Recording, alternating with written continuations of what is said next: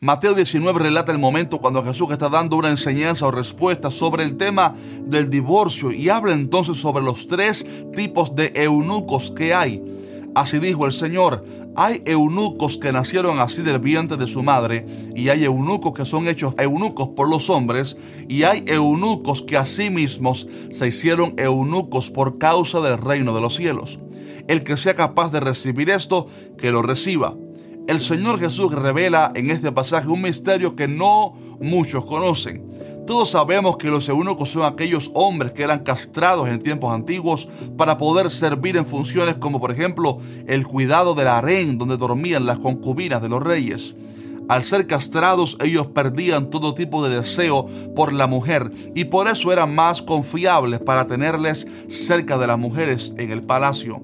Pero lo sorprendente es que Jesús nos habla de que hay dos tipos más de eunucos, los que nacen así y los que se hacen eunucos a sí mismos por causa del reino. El primer grupo son personas que nacen con algún defecto en sus miembros que les quita todo instinto sexual. O también hay personas que aunque estén perfectamente bien de salud, simplemente no sienten nunca deseo, no tienen ese instinto, no tienen necesidad de casarse. El otro grupo de eunucos es el de aquellos que reciben de Dios un don de continencia que pueden estar solos sin caer en pecado porque reciben la capacidad de soportar. Este grupo no tiene nada que ver con estar castrado o no, simplemente es un don que Dios les da.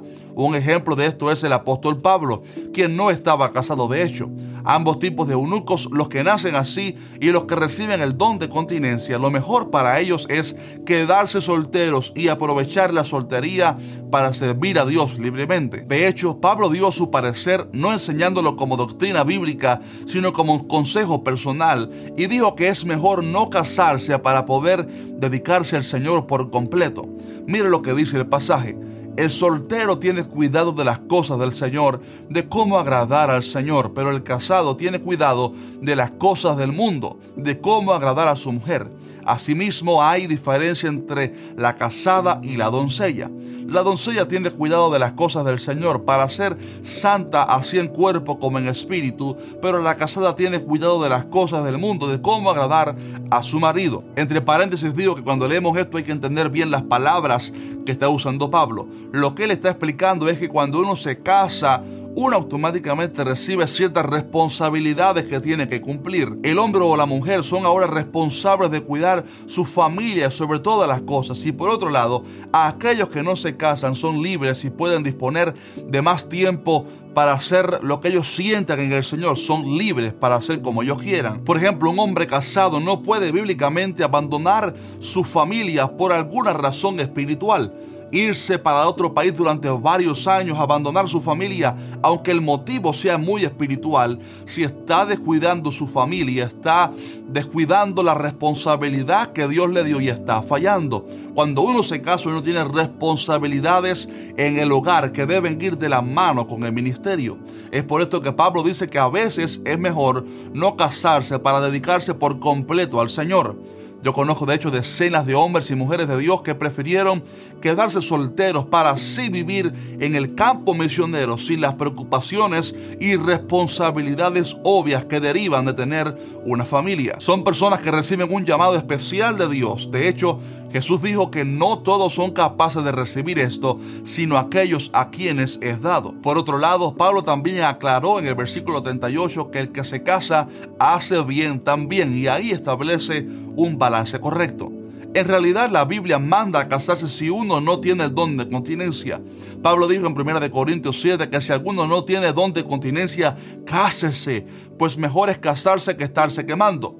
También vemos en la creación que Dios dijo que no es bueno que el hombre esté solo. En fin, creo que la conclusión del video pudiera ser que el matrimonio es una gran bendición y un diseño divino, pero hay algunos que reciben un don de continencia y para ellos la soltería es la mejor opción.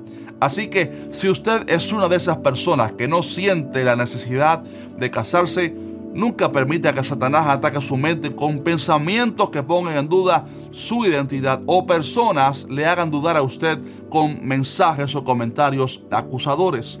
Nunca acepte este tipo de pensamientos o comentarios. Simplemente usted no se ha enamorado todavía, eso es una posibilidad, o simplemente tiene un don de continencia para poder permanecer soltero sirviendo al Señor. Aprovecho para aclarar que obviamente el homosexualismo o lesbianismo son pecados delante de de Dios. Esas desviaciones siempre son resultado de la concupiscencia de la persona y demonios a veces que se aprovechan de los traumas y tragedias del pasado, como explicamos en un video hace un tiempo. Aclaro esto porque alguno pudiera decir que si alguien entonces no siente atracción sexual hacia el sexo opuesto, entonces eso significa que es homosexual o lesbiana. Eso es una gran mentira. Aquí estamos dando la evidencia bíblica de que hay personas que reciben un don especial para contenerse y permanecer solteros.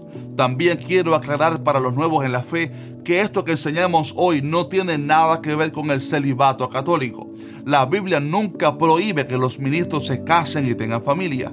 Simplemente enseña que hay ciertas personas que reciben un llamado especial como el de Pablo. Creo que era importante aclarar estas cuestiones para no dejar nada ahí al aire. Así que ya lo sabe mi hermano o hermana, si usted tiene un don de continencia o nació sin necesidad de casarse, mejor quédese soltero. Pero si no tiene ese don, hmm, cásese mejor para que no sea tentado y se queme. Deseo que Dios bendiga tus planes, tus proyectos, tu familia y todo lo que tienes bajo tu cuidado y que puedas conocer cada día más los planes de Dios perfectos para tu vida.